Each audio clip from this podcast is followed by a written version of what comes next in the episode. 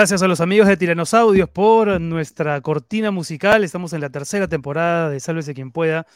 Gracias a ellos. ¿Cómo estás, Josefina? Bien, eh, bien, bueno, siguiendo la votación de ayer en Chile, ¿qué tal votación, qué tal rechazo tan contundente a este proyecto de constitución? Ahí está, eh, talleres musicales, eh, Tiranosaudios, 979-375-588, ahí está la dirección, Las Palmeras 4073, Los Olivos, talleres musicales en Tiranosaudios. De hecho, vamos a hablar más adelante con el periodista chileno José María del Pino, que ha escrito una columna para Clarín, entiendo que también para otros medios. Yo leí la de Clarín y me parece de lo más acertado que he leído en lo que va del día respecto de lo acontecido ayer en Chile. Y en un ratito vamos a conversar con Anuska Buenaluque, colega, eh, periodista de, Epicentro, que dio una primicia el viernes con el primer audio, el primer acuña audio que lo comentábamos aquí, José, y Sí. hoy tenemos que comentar un poco la, la secuela de, de esa historia porque el asunto sigue, ¿no? Y tal vez la noticia más relevante tiene que ver con la renuncia de Roberto Quiabra a la bancada de Alianza para el. Progreso, ¿no? Una, una pieza yo creo que fundamental en esa bancada. se le voceaba incluso como también como presidenciable o presidente del Congreso, ¿no? Y además también eh, la expulsión y luego renuncia de Heidi Juárez, ¿no? Que ella fue la, a quien acusan, ¿no? Desde APP de haber sido la que, Heidi Juárez, de haber filtrado, el, de haber entregado el audio, ¿no? A, a Epicentro. Pero- Ahora ella dice, me acusan sin pruebas, me condenan sin pruebas, no me han escuchado. Y Ella dice, ella dice que no es el topo, que no es el Que topo, no es que el el topo topo. sigue adentro. Eh, el topo, por eso van a seguir habiendo revelaciones, porque el topo está ahí. O sea, quedó, todos deben estar mirando sin no querer ni hablarse entre ellos en la próxima reunión de ¿Te- APP. ¿Te, acuer- te acuerdas de esa película La Casa de los Cuchillos Voladores? Ya, eso Sí. es más o menos hoy Alianza para el Progreso, porque además el comunicado que saca el partido acusando a la señora Juárez de, de haber filtrado el audio Sí, es tan categórico que por lo menos demandaría la, la presentación de alguna prueba, ¿no? Porque que dicen que, saben ¿cómo que ella... Exacto, exacto, sí. Que se Eh, bueno, tenemos- en un informe técnico, pero ¿cómo lo han podido detectar? Sí, sí, no, no, se, no se dan muchas explicaciones como para hacer más, más eh, sostenible su versión. Vamos a escuchar un fragmento del segundo acuña audio mm, que se propaló en estas últimas horas o en estos últimos días y sobre el que también, bueno, hay algunas cosas que comentar. Ahora hay dos temas pendientes. La relación de, de eh, APP con Castillo en dos temas. El tema de la vacancia y el tema de adelanto de, elecciones, que tenemos que definir como bancada.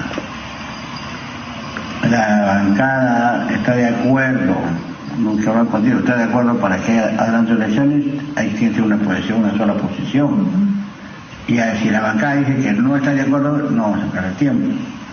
Y lo otro, si estoy de acuerdo, lo otro sí tenemos que, tiene que haber un compromiso de la bancada de que, cuando, ya tengamos el acuerdo de bancada de los 87, va a apoyar la vacancia tiene que haber un no tiene que haber un comunicado. Escúchame que ustedes ya de, de qué forma se comunica para que deslindar totalmente porque la bancada cree que yo estoy frente a Castillo y si la bancada no se pronuncia como te decía o sea, buena gente menos mal que a mí me tratan bien a mí no Bueno, el señor Acuña no es precisamente un virtuoso de la oratoria, así hay que tratar de leerlo entre líneas, ¿no? Pero lo que se percibe claramente es que él está ahí coordinando para que la bancada lo, lo ayude a que no lo Tener una mejor para nada. imagen, claro, ¿no? tener una mejor imagen con miras a las elecciones eh, regionales donde él se presenta como candidato, como candidato a gobernador regional de la libertad. Y si no gana, chao, chao, chao, APP. es lo que dice. Esa es la pregunta, ¿no? Eh, y lo comentaremos en un ratito con Anuska Buenaluque. ¿Es este el fin de APP como alguna gente empieza a, a comentar? Vamos a verlo, vamos a verlo porque... Eh, eh, claro, él dice que es chao, chao, chao si es que no gana la libertad. No se ha, no se ha puesto a pensar que estaba siendo grabado en este momento y que puede ser algo también complicado a partir de entonces su, su permanencia en la política. Son entonces tres bajas, ¿no? La de Roberto Quiabra, que ha renunciado, la de Lady Camones, que ha pedido licencia, la actual presidenta del Congreso, y la de Heidi Juárez, que luego de ser expulsada ha renunciado como para decir, a mí no me votan, yo me voy solita. Pero esta bancada, ¿cómo queda ahora conformada? Hay un tuit del colega Martín Hidalgo que cubre todos los días las actividades del Congreso y que nos eh, da, digamos, ahí la, la, información, ¿no? Son creo que nueve nada más ahora los congresistas de APP según la contabilización que hace Martín. Efectivamente, ¿no? Empezaron con 15, ahora solamente quedan nueve miembros. Una bancada reducida para sostener la presidencia de Camones y ya hay pedidos para que Camones eh, renuncie, ¿no? O para censurarla también. Sí, y también sí, hay el Jurado Nacional de Elecciones, ¿no? El Jurado Electoral Especial habría investigación para verificar si se rompió el principio de neutralidad en el caso de César Acuña. Ahora, que él le mande qué hacer a la bancada, en realidad no sorprende, porque también hemos visto que hasta Keiko Fujimori decidía cuándo aplaudir y cuándo no aplaudir con su bancada, ¿no?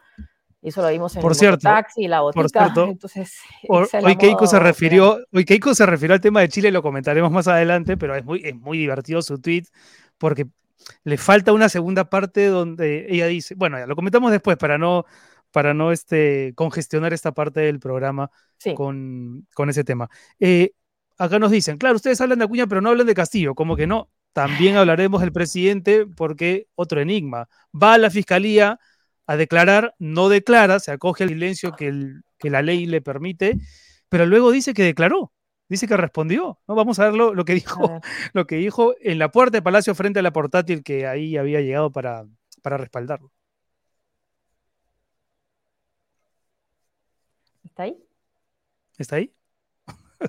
Lo tenemos. Bueno, lo que ha dicho su abogado, ¿no? Benji Espinosa ha dicho que cuando se acopien todos los elementos de convicción, todos los datos, todas las pruebas, entonces el presidente dará su versión. A ver. Queridos compatriotas, nosotros siempre vamos a dar la cara. Y lo haremos siempre. Durante 200 años de vida republicana, es la primera vez que hacen con nosotros. Y voy a ir siempre las veces que me citen. Cualquiera sea las imputaciones a la cual el día de hoy, así como el día de hoy hemos respondido, hemos ido a decirle a, a la fiscal de la Nación no solamente la rechazo, sino la, la, niego rotundamente de estas falsas acusaciones que se vienen dando. Y he dicho que voy a ir siempre a dar la cara. Y que voy a seguir yendo a responder y espero de que, que se recopile todos estos datos, estas investigaciones y e iré otra vez y las veces que me citen, pero he ido a demostrar y a decir de que rechazo todas las imputaciones a la cual se vienen dando contra el presidente de la República. Ustedes nos conocen, hermanos. Ya, yo creo que... Sí, bueno, da la cara, pero sí, no, sí. no, ese no es el mérito, ¿no? El, el tema venido? es ir, ir y contestar, no contesta, dice rechazo, ¿no? Y bueno, y se va. Pero además, ¿en qué quedamos? El abogado da, emite un comunicado, se circula un comunicado diciendo que el presidente se acoge al silencio y luego el presidente dice que no, que él ha ido a hablar. Por supuesto que no ha dicho nada, ¿no? Pero está. Claro, ha negado este todo, pero claro, no responde las preguntas, ¿no? Sí, sí, pues. Y, y, la, y la verdad es que yo sé que por supuesto es un silencio legal, pero al mismo tiempo ¿por qué no hablar frente a la autoridad eh, máxima de la fiscalía? ¿no? Eh, que sabemos que, que está eso? cuestionada, por supuesto que está cuestionada sí. la fiscal de la Nación, pero eso no quita que él pueda responder a unas acusaciones que considera este, falsas, ¿no? Así es. Bueno, tal vez tiene que ver, José, con la disposición del Ministerio Público de incorporar dentro de la investigación preliminar por delito de organización criminal a Aníbal Torres y mm, al exministro de Justicia eh, Félix Chero. Félix Chero, ¿no? Sí. Porque... Que ayer quisieron competir en rating con Cuarto Poder, pero según las, eh, nuestras fuentes, eh, no se sabe el, realmente el rating porque el 7 parece que ya no está en IVOPE, entonces no sabemos cómo les fue. si fue una buena idea tratar de competir en, horario estelar del domingo con los programas políticos. esto es de hoy, ¿no? La fiscal de la Nación dispuso incluir a Aníbal Torres en su condición de exministro de Justicia y al actual titular de esa cartera es el actual ministro Félix Chero en la investigación preliminar por organización criminal. Ahora, eh, Aníbal Torres dijo en la conferencia, tuvo palabras muy duras para la prensa, no es una novedad, pero, pero sí que sigue siendo incomprensible esa actitud, ¿no? Porque dijo que hay prensa mercenaria, cínica y corrupta que desinforma. Uno puede entender que se refiere a la prensa con mal humor y que diga que desinforman, pero decir que es corrupta y mercenaria y no presentar pruebas de eso, de verdad que es bastante grave, ¿no? Porque ya se está acostumbrando a hacerlo frecuente. Sí, bueno, sabemos que había prensa mercenaria que se vendió a Vladimiro Montesinos y ahí tuvimos las pruebas. Sí, y ahí están las pruebas, ¿no? Y también hemos criticado mucho que la gran prensa haya tenido tan, pero tan mal desempeño durante la campaña. Y también ahora creo que si no fuera por criticar la cobertura, criticar el desempeño, sí, pero decir ya abiertamente que es mercenaria, que es corrupta, si hay una prueba de genial, si no, este, Sí, pero creo que felizmente existen medios como Epicentro que tienen investigaciones que, como la que vamos a comentar con Anushka, porque muy bien que se investiga el gobierno, pero también vemos que del lado del Congreso también hay mucho por investigar, ¿no? Sí, bueno, vamos con Anushka de una vez, me parece, ¿no? Porque ya estamos en hora. Anushka Buenaluque, le damos las gracias por estar con nosotros. Em, si es que está con nosotros. Ahí está, Anushka. Ahí está, ahí está. Muy bien, muy bien. Qué bueno, qué bueno. Bienvenida, Anushka. Un gustazo, Josefina y Renato. Hola, ¿cómo estás? ¿Qué tal? Aquí resistiendo, ¿Te, ha sorprendido, eh, te han sorprendido los efectos del audio? Me refiero puntualmente a la decisión de Alianza para el Progreso de separar a Heidi Juárez, la respuesta de la propia congresista Juárez Em, la contundencia con la que Acuña o, el partido asegura que ella ha sido la que ha filtrado el audio, ¿tú estás en capacidad de decirnos si es ella o no, si el topo sigue adentro, como ha dicho ella? No, yo no puedo decir, eh, yo me acojo al silencio. yo tengo que proteger a la fuente. Claro no que tengo sí. que proteger ningún delito como el presidente o presunto delito. Yo tengo que proteger a la fuente que es mi deber, es nuestro deber, además. No, no, de acuerdo, pero sí, me interesaba tu, opinión sobre los efectos del audio, ¿no? Bueno, yo creo que eh, un partido político eh, para sancionar a alguien y para sacarlo, sacarla, en este caso el partido, tienen que estar muy seguros de lo que están haciendo, aunque Alianza para el Progreso tampoco es que se caracterice por, por, ser contundente y mantenerse en sus 13. Recordemos con Marisol Espinosa, ¿no? Que el propio líder de APP la acusó de ser fugiaprista.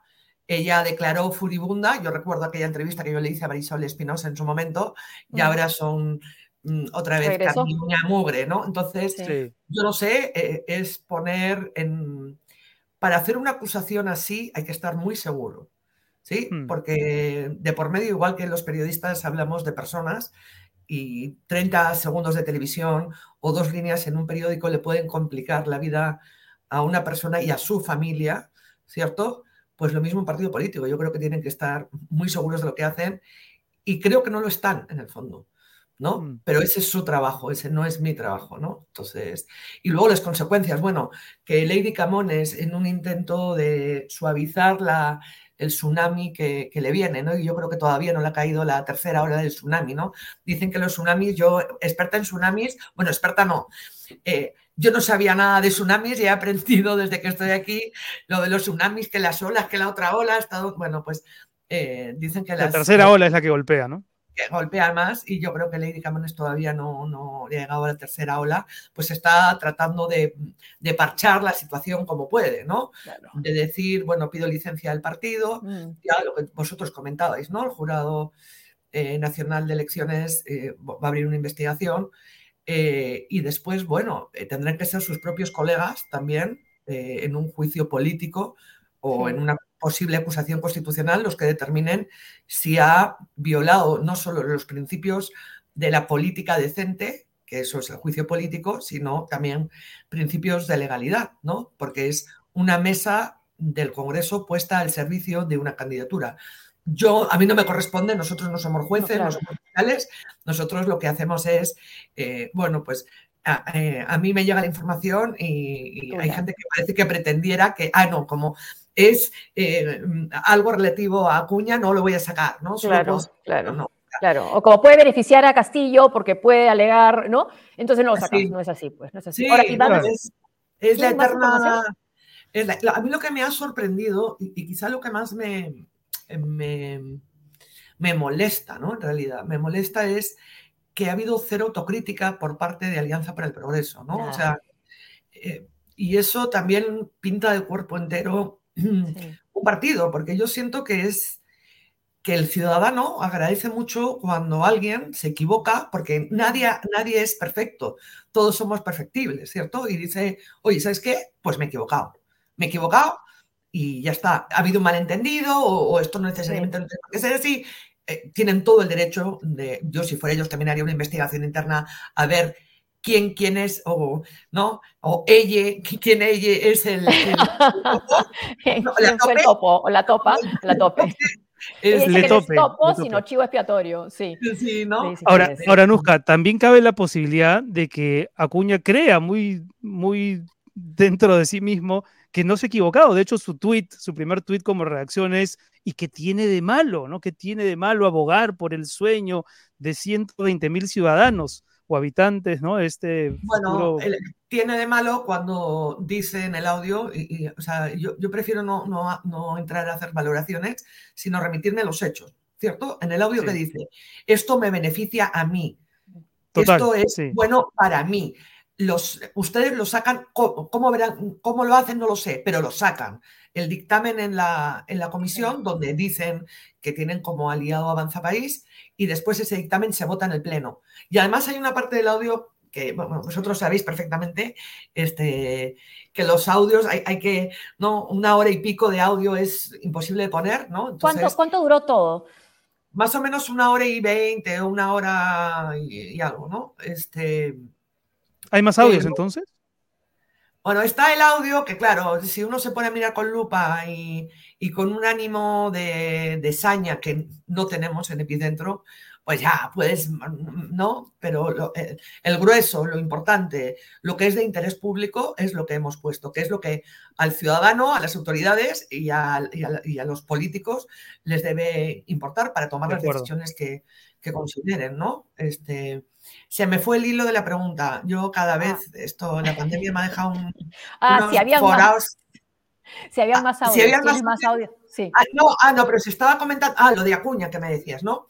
Este, entonces, en un momento determinado de, de la conversación, eh, plantean la posibilidad de exonerar este proyecto de Alto Trujillo, exonerarlo de, comisiones, ¿no? Como, eh, bueno, vosotros sabéis, pero quizá la gente que nos está escuchando no tiene por qué saber, la mesa del Congreso puede decidir que un proyecto de ley se va de frente al Pleno, o sea, exonerarlo de comisiones y que ahí se vote. Entonces, plantean esa posibilidad porque ya lo hicieron con la ley forestal, entonces comenta que con la ley forestal eh, Lady Camones dice esto no, no funcionó, no se llegó a entender bien, mejor que pase que, y que pase el trámite, y ahí viene el paréntesis.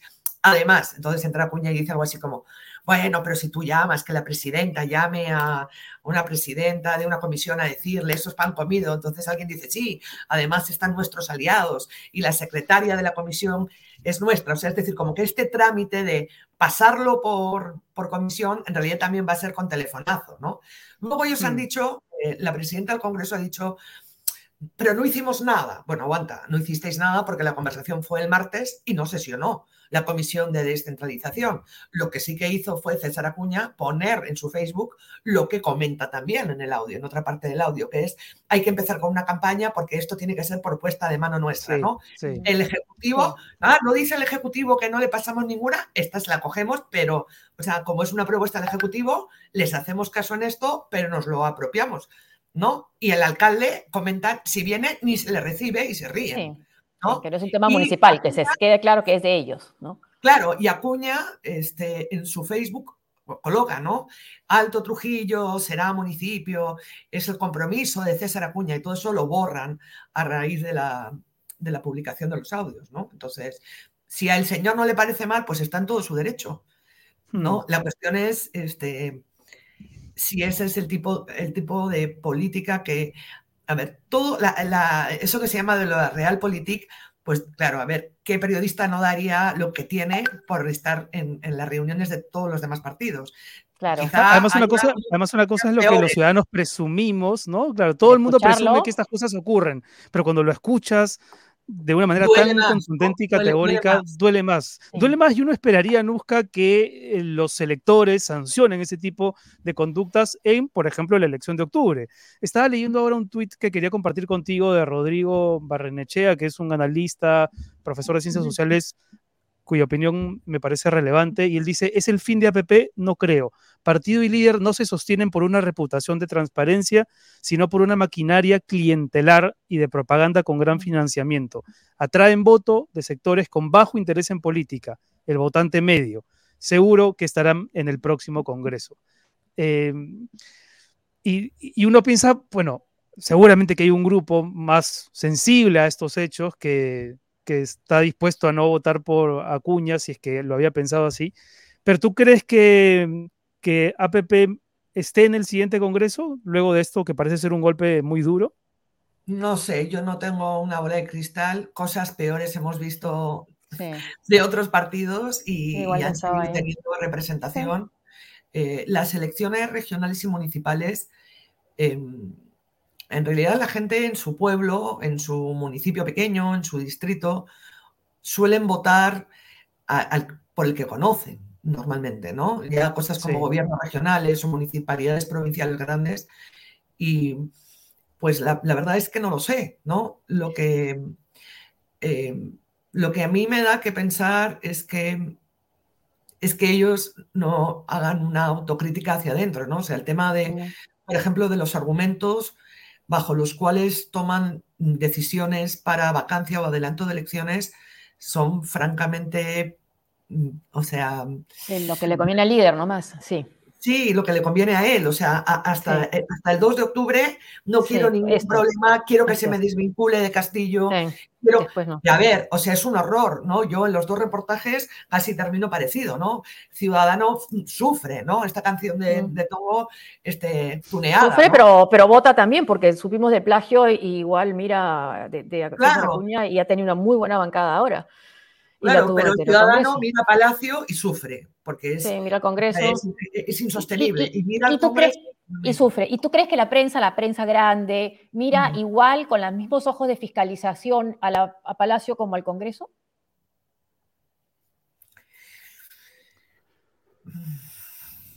Este, yo creo que hay que mirar simplemente las portadas. No es que no lo quiera decir, ¿no? Es que yo he sido durante muchos años eh, y he trabajado muchos años en, un medio grande.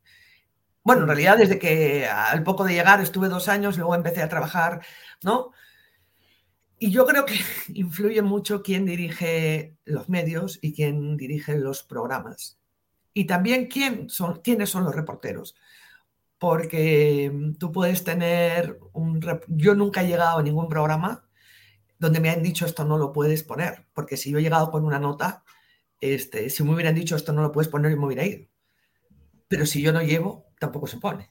¿no? Entonces yo creo que es una cadena que va... Mm, em, eh, yo creo que a veces se ha hecho críticas a los medios grandes injustas, en algunos casos, en algunos momentos, ¿no? Porque, porque siempre es, no, trabajan para este, trabajan para otro. Y, y, bueno, yo cuando yo he trabajado, no ha sido así. Yo ahora no puedo decir, no estoy, me fui, renuncié. Y yo renuncié porque no estaba dispuesto a trabajar por consigna. Claro, claro. Este, ¿Crees que la consigna se mantiene? Yo creo que de alguna manera, pero es eso, ¿no? O sea, eh, hay veces que hay gente que es más papista que el Papa, ¿cierto? Entonces, si tú asumes que trabajas bajo la dirección de alguien en determinadas condiciones, acepta las condiciones. Eh, luego, ¿qué buscas? ¿No? Este, los periodistas yo creo que tenemos que poner en aprieto siempre hasta nuestro propio, jefe, mm. ¿no? este, y a mí me consta que en alguna oportunidad eh, han pedido notas mías, pero ya estaban hechas y ya estaban al aire. Piña, pues. A la siguiente yo nunca me corté. quiero decir, nunca me corté, nunca jamás. Que los medios grandes, este, bueno, pues, pues yo creo que Lo que pasa es que yo creo que los medios en algún momento se tienen que acabar dando cuenta que esta, e, este es de algún, por algunos, algunos, porque eso de generalizar también es muy feo. Mm. Sí, no, hay, hay buenos y malos en la prensa grande y también en la prensa alternativa y luego hay prensa independiente. Sí, pero hay pocos propietarios. Sí, pero eh, hay pocos periodistas que sean propietarios, ¿cierto? Y si fueran propietarios quizás también tendrían, tendríamos intereses, no lo sé. Claro, pero también quienes dirigen según qué medios, ¿no? Hay, mm. hay medios grandes que son más plurales que otros y han demostrado mayor pluralidad, ah, o al menos no, una no trabajar por consigna, y o trabajas por consigna o eres un rojo comunista. Claro. Así es, o por consigna política o exacto, o, ya estás. Claro, que es a lo que nosotros nos enfrentamos. o tienes tu agenda, o tienes tu agenda. Y, cómo, ¿Y cómo viene siendo para ti dar la hora de la pelea después de haber estado tantos años en un medio grande, eh, desde una trinchera digital, ¿no? Como es Epicentro TV, cuya denuncia en realidad este, nosotros celebramos porque demuestra que los medios ya no sé cómo llamarlos, porque sigo alternativos, estoy, parafraseando al, al y si, y si dices independiente, nuestros colegas de los otros medios también dicen, se también somos. Los medios digitales, ya, los medios digitales. ¿Cómo, sientes que es dar la batalla desde ahí? ¿Cómo lo llevas tú, por lo menos? Bueno, pues yo en términos de medios, de medios para trabajar, em, porque yo lo que he aprendido a hacer a lo largo de mi vida son reportajes. Eso es lo que yo soy y es lo que me gusta, estar en la calle. ¿Cierto? Entonces, en términos de medios, además yo para la tecnología soy muy torpe, o sea, ese lado de mi cerebro, que no sé en, cuál, en qué lado debe estar la parte tecnológica, nunca se iluminó, nunca funcionó y nunca funcionó nada que le dieron para que funcionara, con lo cual para mí es particularmente duro, ¿no? Entonces yo he pasado eh, de ir en un Mercedes en términos de medios a ir en un mototaxi con la rueda pinchada y compraba plazos. ¿Cierto? Entonces, pues es muy duro. Yo he llorado mucho a veces escribiendo por la noche porque escribes y tú sabes, no tengo esa imagen y borras y vuelves y vuelves y le das y le das, ¿no? Pero no está siendo fácil, pero también de alguna manera al final del día es confortante. Em, uno no sabe hasta cuándo va a resistir, porque esta es, es una, bueno, yo siempre he pensado que ser periodista era una maratón, o sea, eh, una nota no te, mm. no te hace, ¿no? No te hace una No, claro, es una, carrera de largo aliento. No puede quitar, ¿no? Este, pero para mí está siendo, pues, por un lado, mm, rico en términos de, de motivarme para aprender cosas que no sabía, que no, duro en otros términos, duro en términos de, medios y de, de meterle punche y de saber esa nota ya editada de otra manera, ¡oh!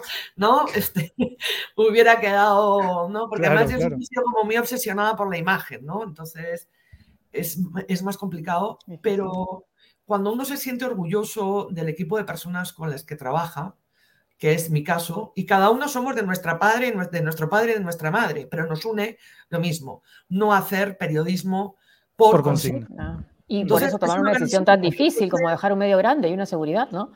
Claro, eso no, no es, hace falta estar un poco mal de la cabeza.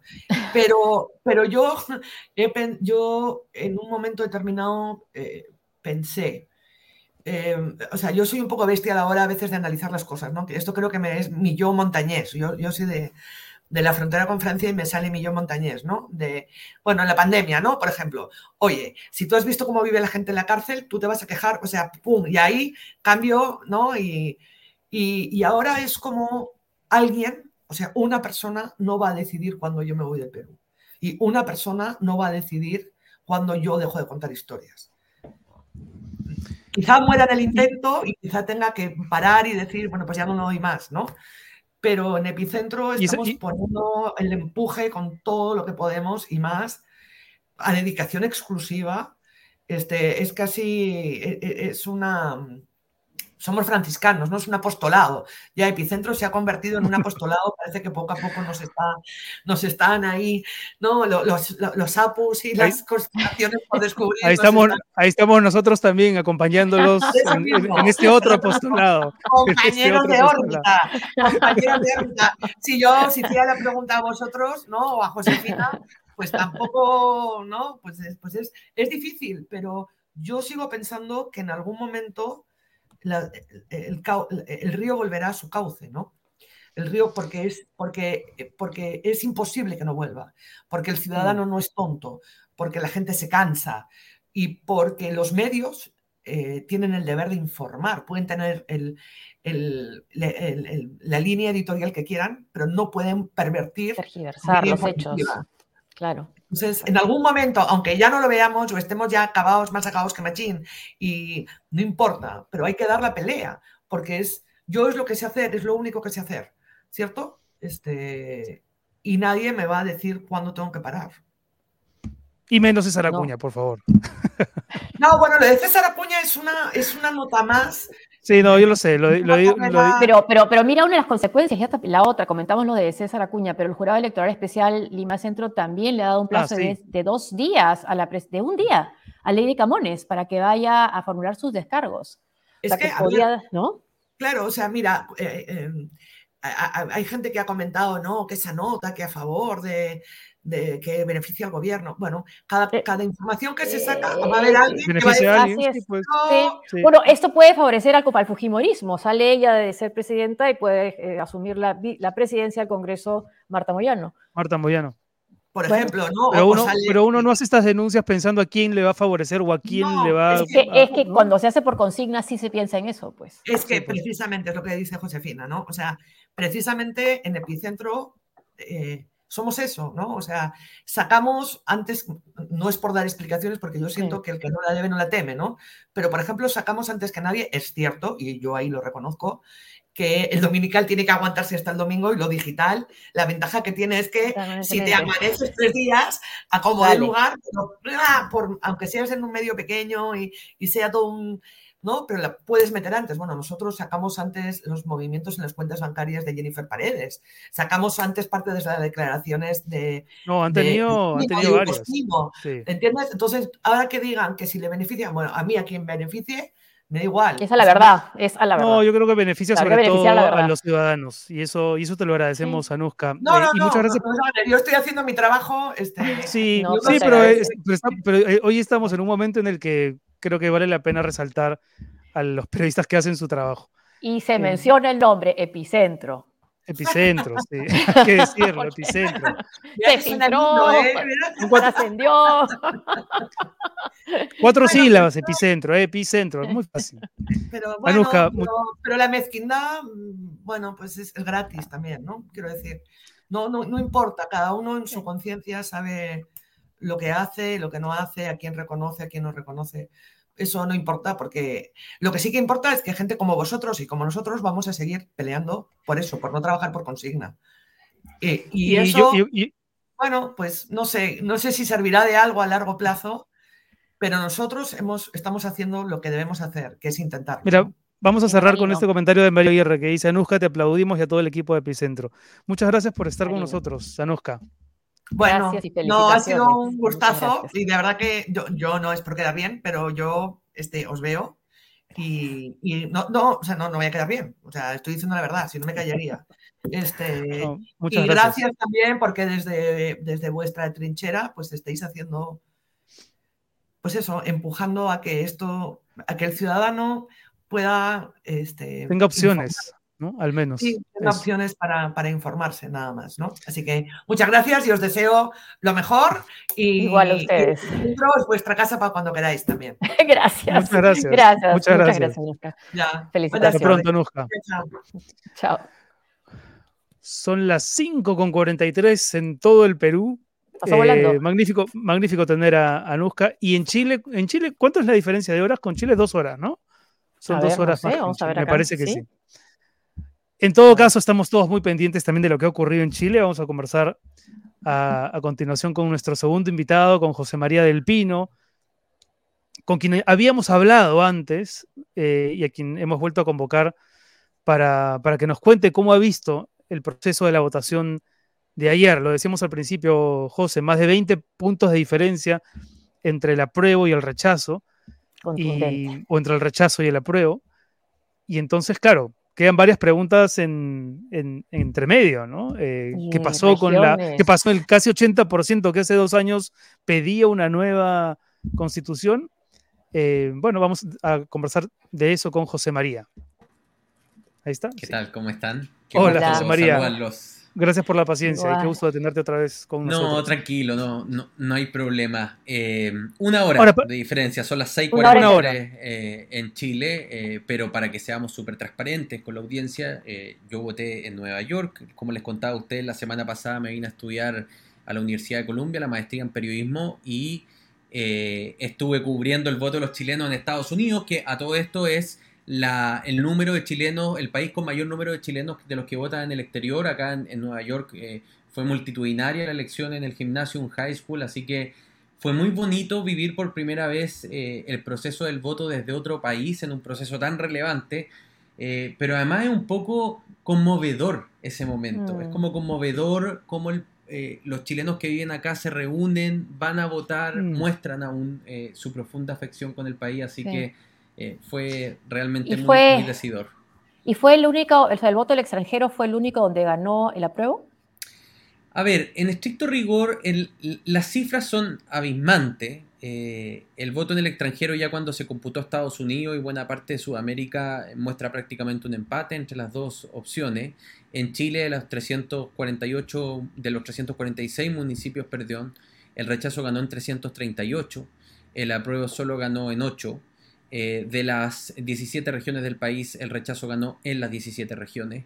La región con mayor votación fue Ñuble, donde obtuvo un 75%. La con menor eh, margen a su favor fue la región metropolitana, donde obtuvo el 56%. Entonces, eh, mm. es realmente... Es, brutal. O sea, al momento de analizar, yo lo que les decía es, este fue un tsunami electoral.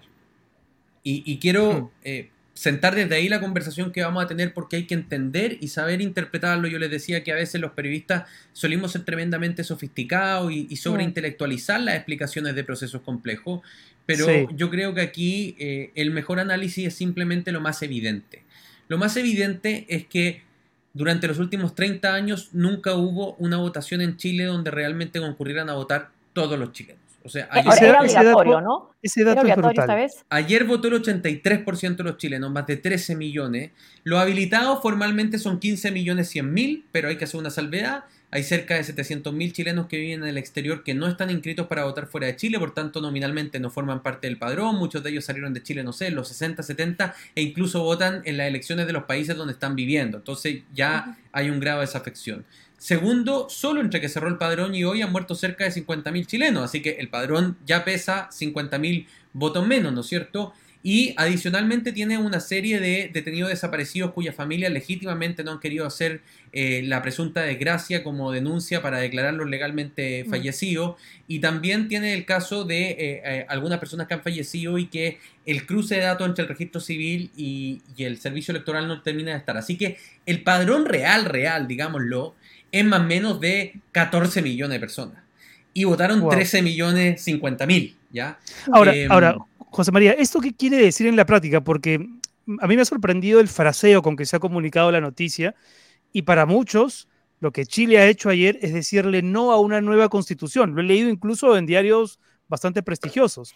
Más bien cuando hay otra línea de comunicación que pone énfasis en decir que ha rechazado el texto planteado para la Constitución. Parecen matices, exacto, parecen como sutilezas que no lo son. De hecho, nuestro propio programa, en su edición matutina, comunicaba el asunto diciendo Chile le dijo no a una nueva Constitución y acá hemos tenido un pequeño debate interno porque no es que le haya dicho que no a una nueva Constitución, han rechazado la propuesta. Pero va a haber nueva constitución de todas maneras. Hay varias preguntas en una. Este fue un tsunami electoral.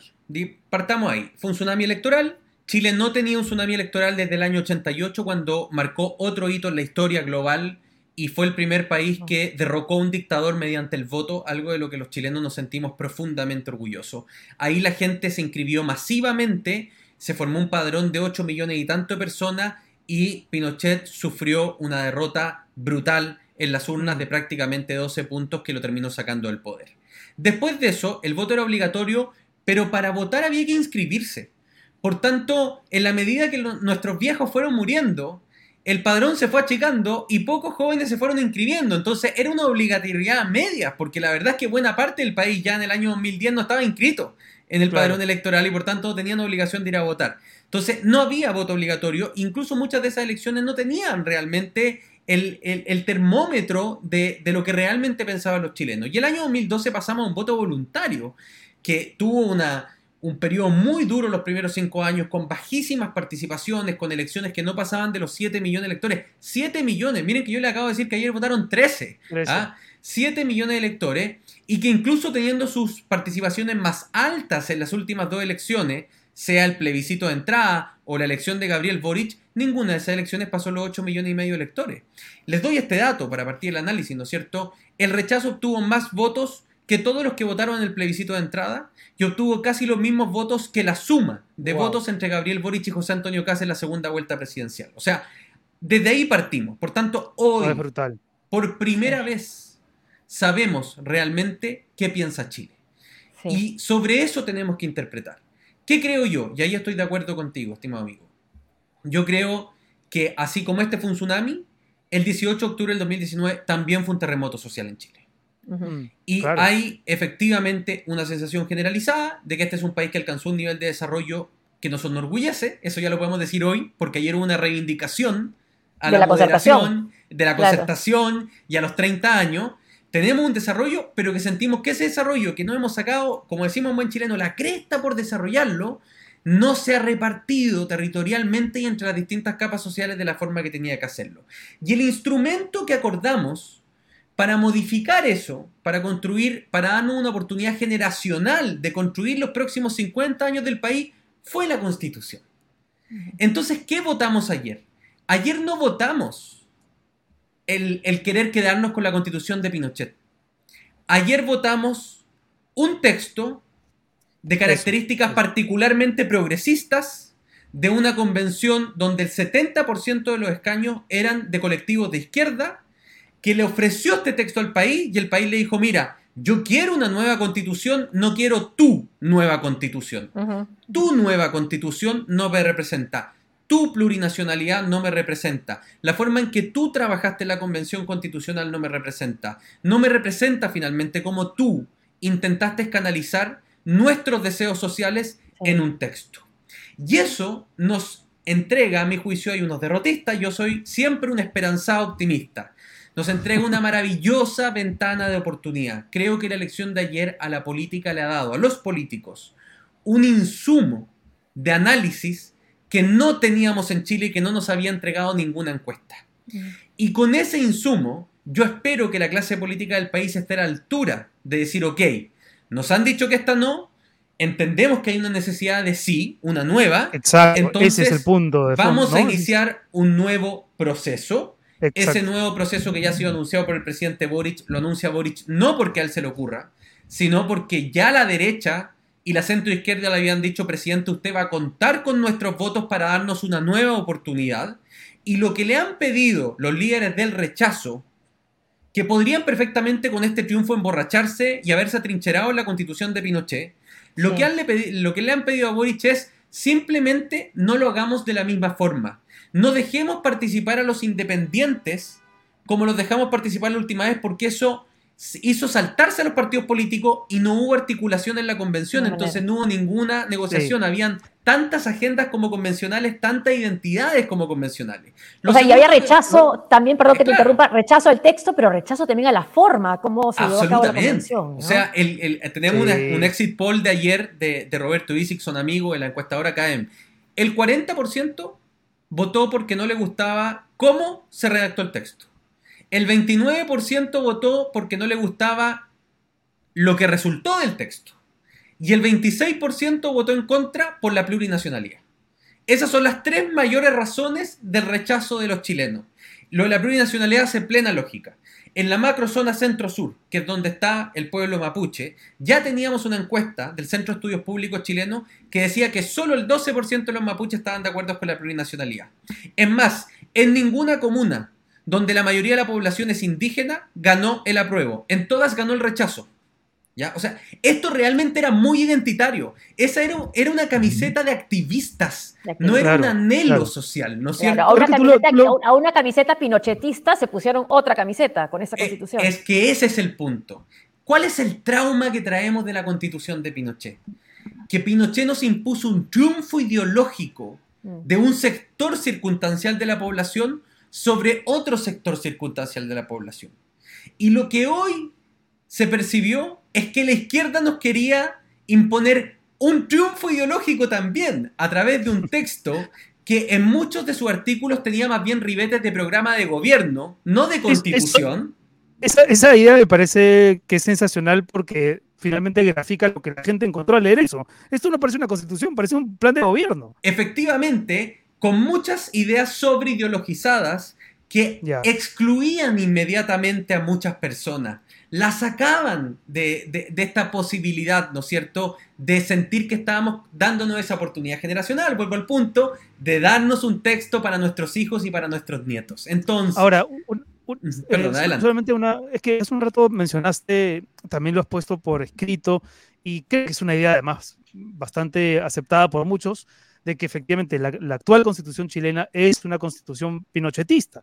Sin embargo, hay también como resistencias, ¿no? A pensar en esa línea. No sé, hay gente que dice, pero Lagos reformó esa constitución. De hecho, estaba hablando eh, un, texto donde aparecen declaraciones de Lagos en aquel 2005 diciendo Chile cuenta desde ahora con una constitución que ya no nos divide, sino que es un piso institucional compartido desde el cual podemos continuar avanzando, etcétera, etcétera. Eh, ¿Qué tanto hubo de reforma en esas modificaciones que hizo Lagos como para que la constitución pierda su ribete pinochetista? Hubo una lectura. Yo, yo siempre digo que el, el gran error del análisis político es querer analizar la política desde los niveles de moralidad a los que hemos alcanzado en el presente, pero con los hechos del pasado. Claro, cada generación política, cada hito política es hijo de sus propios tiempos. En el año 2005, ¿cuál era la necesidad de un Chile que crecía, que pujaba, que avanzaba? Era eliminar los enclaves autoritarios del texto de Pinochet. Senadores designados, quórum supramayoritario, y por tanto, ¿en qué se concentró Lago? En democratizar el texto, en transformarlo realmente en una constitución de la democracia. En el año 2019, ese texto democratizado y legitimado en parte socialmente y políticamente, ya no servía para la nueva generación de desafíos. La nueva generación de desafíos que esto, esto es un círculo. Porque, ¿por qué Chile tiene hoy más necesidades o, o le exige más al Estado? Se lo exige producto de su propio éxito. Claro. Producto de que sentimos que tenemos una billetera, de que hemos hecho dado las cosas bien. Esto Claro. es como nosotros nuestros hogares. Cuando tú te das un gusto, cuando te das un lujo, cuando sientes que tienes las capacidades y las condiciones. Entonces, las expectativas del 2019 son hijas del desarrollo político y económico de los últimos y- 25 años. Y a la vez un desarrollo que marcó la desigualdad también. Efectivamente, ahora, ahí también hay un dato mata relato. Durante los últimos 10 años el índice, el coeficiente de Gini en Chile se ha disminuido. Acá en Mm. Chile se levantó la frase de que Chile era el país más desigual del mundo. Chile no está ni de cerca en el último No, tercio de los países Colombia más desiguales del mundo. Pero O sea, a pesar de, digamos, de, de esos cambios que sufrió la constitución con Laos, eh, igual sí, sigue teniendo una impronta pinochetista. Eh, Pe- pe- hoy. pero no es que no es que Pinochet revivió como dijo No, Gustavo no, no. Como dijo Gustavo Petro. Lo, de Petro es francamente, o sea, uno como Sí. periodista que, que- Sí. que se cree un poco defensor de la democracia, primero es una intervención absolutamente ofensiva con una amplísima mayoría de chilenos que votaron por otra circunstancia. En y democracia, segundo- votaron. Y segundo, Es re- refleja lo que estamos empezar. hablando aquí. Refleja el voluntarismo de la izquierda, de Claro. encapsularse en su microclima y de no ser capaces de ver. Mire, si el problema de la izquierda latinoamericana no es que sean de izquierda, porque la izquierda puede entregarle un relato y un proyecto político sano a las naciones. sí. Puede Ojalá, ser una ojalá social, ojalá una socialdemocracia moderna. El problema de la izquierda latinoamericana es que es identitaria.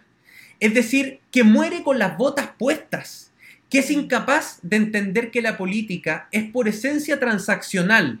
Yo te entrego y tú me das. Nosotros acordamos, nosotros negociamos porque entendemos que esto no es una autocracia, es una democracia en diversidad. Y la izquierda latinoamericana siempre va en términos eh, eh, anglosajones all in. O es todo o no es nada. Y al O final claro. termina perdiendo todas sus ventanas de oportunidad. En este caso, pareciéndose decir a aquello que supuestamente combate. ¿no? Claro, o sea, decir que es pinochetista una votación masiva como esta y no condenar los, las violaciones de derechos humanos en Nicaragua. Por ejemplo. O, ¿no? o estar reviviendo, o estar reviviendo un dictador como Maduro, Por ejemplo. como lo está Sí. haciendo. Ahora, que, quería compartir rápidamente con, desatino lo de con- Petro, sí, dice con- bueno, con, contigo, José María, y con el público, el tuit de Keiko Fujimori respecto de, de la votación en Chile. No sé si lo tenemos, porque le falta una segunda parte que la lideresa de Fuerza Popular no ha colocado, no ha querido colocar. El pueblo chileno le ha dado ayer al mundo una elección de madurez democrática, totalmente de acuerdo. Le ha dicho no a un intento de refundación radical y confrontacional, una excelente referencia para que los peruanos entendamos que nunca es demasiado tarde para retomar el camino correcto. Ahora, viniendo esas palabras de una persona que tras su derrota electoral fue incapaz de reconocerla y arguyó que hubo fraude hasta durante, no sé, hace poco tiempo, si es que no lo sigue pensando, eh, vale la pena también reflexionar al respecto. Te quería preguntar a propósito de este tuit, ¿cómo ha sido la respuesta de los que perdieron? Eh, porque también leí en tu columna, José María, que los que han ganado tam- tampoco han incurrido en celebraciones muy, muy estruendosas, ¿no? Fue Es como que un ¿sabes lo alivio. que pasa cuando tú le... Al final yo siento que el referéndum fue como un botón rojo, un, un abortar misión. Mm. Pero Chile le había puesto muchas ganas y muchos recursos a este proceso. Rechazar no era un acto muy alegre, era más bien un acto de alivio, era decir, ok, ya, bueno, tiempo perdido, lamentable. Ayer hubo poca alegría en Chile, seamos francos. Ayer en Chile hubo mucho alivio de gente que dijo, bueno, al menos este texto Uf. no nos va a gobernar. Nos Uf, salvamos. de la que nos salvamos, pero también de entender que hoy hay un país que seguir construyendo. Hay un, yo, yo, yo le decía eh, antes de ayer a, a un programa de radio que me llamó, este no es el fin de un capítulo, es el inicio de uno nuevo con el triunfo del rechazo. Ese capítulo nuevo yo espero que sea el capítulo final de este episodio completo que ha sido el estallido social y ponernos de acuerdo en el nuevo país que queremos construir. A Keiko yo le diría, ese es el discurso de José Antonio Cast. Si el rechazo hubiese sido liderado por José Antonio Cast, el apruebo ganaba. Porque José Antonio Cast fue incapaz de ganarle a Gabriel Boric, pero el rechazo le dio una aplastante derrota a Gabriel Boric. Mm. Eh, y lo segundo que le diría a Keiko es que José Antonio Cast cuando perdió la elección llamó a Gabriel Boric y lo fue a ver al hotel y hay una foto que dio vuelta al mundo y mis amigos acá en Estados Unidos preguntaban, ¿esta foto es real? El candidato que perdió fue a saludar a la hora después de haber perdido el candidato que ganó. a la aun hora. Cuando, claro. Aun cuando están en las antípodas políticas, sí, es real. Chile tiene una tradición republicana. Entonces, respondiendo finalmente a tu última pregunta, ayer el apruebo perdió y dio un mensaje muy sobrio, tres páginas escritas, reconociendo el amplísimo triunfo, reconociendo que el pueblo había hablado de manera clara, y después Gabriel Boric en la moneda dijo, hay que escuchar la voz del pueblo, y hoy día ya está toda la clase política trabajando para ver cómo se construye un nuevo proceso constitucional. El presidente de la UDI, que es uno de los mayores partidos de derecha, ha dicho, queremos que ojalá este acuerdo esté antes del 11 de septiembre. Como símbolo, el 11 de septiembre se cumplen 49 años del golpe de Estado de Sí. 1973. RN ha dicho, presidente, usted mañana ha citado a las fuerzas políticas, Renovación Nacional, de la derecha también. Presidente, usted mañana ha citado a las fuerzas políticas de la moneda. Vamos a ir, ahí vamos a estar a las 5 de la tarde. Y en el Congreso todos los líderes de bancada ya están en ronda de negociación, viendo cuáles son los cambios que va a tener la nueva convención para este nuevo proceso que se ha pedido sea un proceso más corto, que ojalá no parta completamente de cero, que se pueda sistematizar el trabajo del proyecto constitucional de Bachelet 2017, de este proyecto que hemos rechazado, también las cosas buenas que a lo mejor no hay que cambiar a la constitución del 80. Dos años más, pregunta nuestra seguidora Claudia. Soto. Menos, menos. Eh, lo, lo que hay más o menos de acuerdo en, en la clase política chilena es que este proceso no debería pasar del 11 de septiembre del próximo año para que cuando se cumplan 50 años del golpe de Estado, Chile presente su nueva constitución al mundo. Y Pre- el previa votación como la de ayer, ¿no? o sea, previa Sí, consulta como la de sí, ayer. y yo espero, y espero, y yo soy creyente, espero en Dios que ojalá el 90-95% de los chilenos vayamos a votar entusiasta apruebo. Yo lo espero. Y, y creo que, que el presidente Boric tiene una gran ventana de oportunidad, sí. pero va a tener que responderse varias preguntas. Pregunta 1. Presidente, ¿dónde se para usted? ¿Es usted un presidente de izquierda identitaria? ¿Es un presidente de centro izquierda? ¿Es un socialdemócrata? Entonces, primero, presidente, defínase. Segundo, presidente, es- ¿Con quiénes quiere gobernar? Esa es la segunda pregunta. ¿Quiere gobernar con la centroizquierda? ¿Quiere gobernar con los comunistas? Pero defínalo, porque usted tiene un pro- problema de coherencia y gobernabilidad. Y tercera pregunta que hay que decirle, presidente, ¿está usted dispuesto a renunciar a sus afectos y a entender que no se gobierna con amigos, sino que hay que gobernar con las personas que se necesitan en el momento que se necesita? Yo le haría esas tres preguntas al presidente Boric. Creo que si él logra responderlas bien, va a tener una tremenda oportunidad en Chile para, después de este fracaso estrepitoso, porque él fue el jefe de campaña del apruebo, él le puso paréntesis dos meses a su gobierno para hacerle Mm. campaña al Y lo apruebo. acusaron también, ¿no? De hacer proselitismo, de- ¿no? de De, romper la intervencionismo, y-. Y, yo lo digo intervencionismo, honestamente, yo jamás había visto un nivel de intervencionismo como el de esta última elección en la historia de mi país. Yo tengo 34 años y a mí en democracia, yo soy un hijo de la democracia chilena, jamás lo había visto. Entonces, Ahora, Boric lo que puede transformar esta derrota en una inmensa oportunidad si sabe responder a tiempo las tres preguntas. La última pregunta de mi parte. ¿Lo que ocurrió con el hermano de Boric fue un caso aislado o se puede hablar de una potencial escalada de violencia eh, en un momento tan tenso como este? Porque a pesar de todo el entusiasmo y optimismo que, que tú compartes con nosotros, José María, eh, tal vez también haya posibilidades de, de una violencia latente, o no, o no, o no estamos ante un escenario No. donde esa sea una Eh, probabilidad. Lo digo en la columna. Yo creo que ayer también la inmensa mayoría de los chilenos ha votado contra la violencia. Ha, viola- ha- ha votado contra una violencia residual que quedó de la marginalidad de la protesta social. Que en Chile se le denomina jovialmente, y no lo escribí así porque la columna era para Argentina, el octubrismo. En Chile, el estallido social tiene como dos corrientes. Están los octubristas, que son aquellos que creen en la violencia como instrumento político, en que hay que enfrentarse entre chilenos con tal de llevar adelante las convicciones, y los noviembristas, que son los que valoramos el acuerdo del 15 de noviembre que encontró un instrumento de canalizar el estallido social y darnos una oportunidad como sociedad, que fue el encuentro de las distintas visiones. Yo creo que ayer ha perdido catastróficamente el octubrismo. Y la violencia que sufrió Simón Boric, a quien conozco, valoro y quiero, porque somos amigos, la violencia que él sufrió el jueves pasado es producto de esa violencia marginal y residual que quedó del octubrismo. Qué bueno y yo saberlo. creo que Qué hoy bueno el saber que es residual, quiero decir. y, y hoy el gobierno, con mayor razón, tiene plena espalda y poder para darle combate fuerza, con fuerza y con todo el peso de la ley a estos grupos colectivos residuales que siguen intentando sembrar la violencia en nuestras calles. Creo que hay un tremendo mandato popular desde ayer para que Boric pueda hacerlo. Y un mandato también para un cambio de gabinete que ha anunciado ya, ¿no? Sí, eh, va a ser durante la semana, hay que ver cuándo la derecha, ojo, la derecha también le dice al presidente, defina luego los subinterlocutores, porque si no, ¿con quién negociamos? Si nos ponemos a negociar ahora con un ministro que va a salir, entonces es tiempo perdido, defina luego sus su interlocutores, le están diciendo eh, a la derecha. Pero yo insisto, Boric tiene un gran desafío. ¿ah? Imagínate que en Chile a esta hora los medios están titulando comienza el segundo tiempo de Boric. Si Boric lleva gobernando seis meses de cuatro años. O sea, su segundo tiempo comienza a los seis A los meses. seis meses.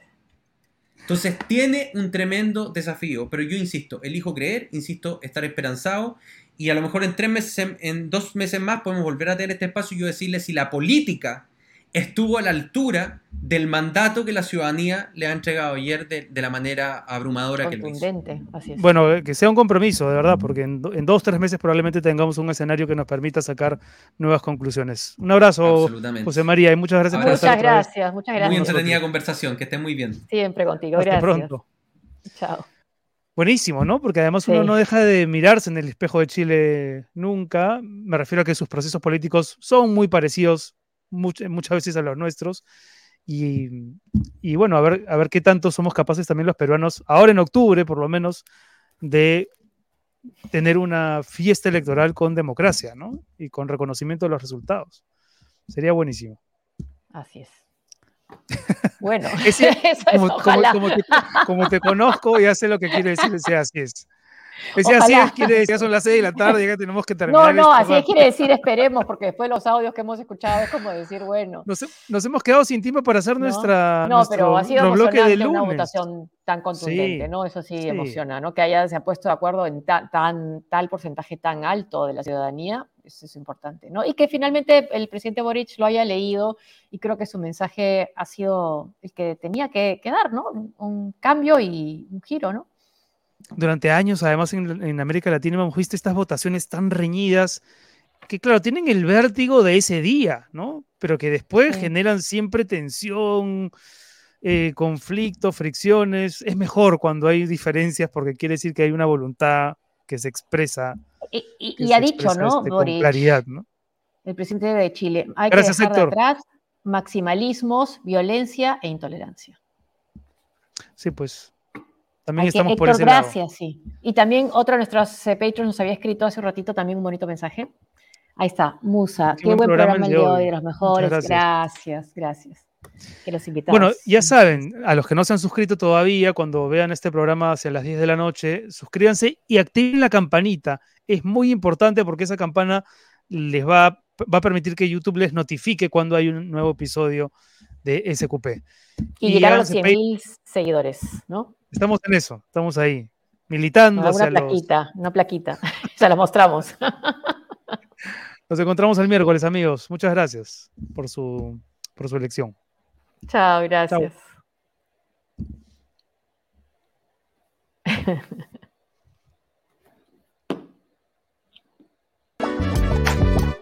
Sálvese quien pueda, si digo la verdad.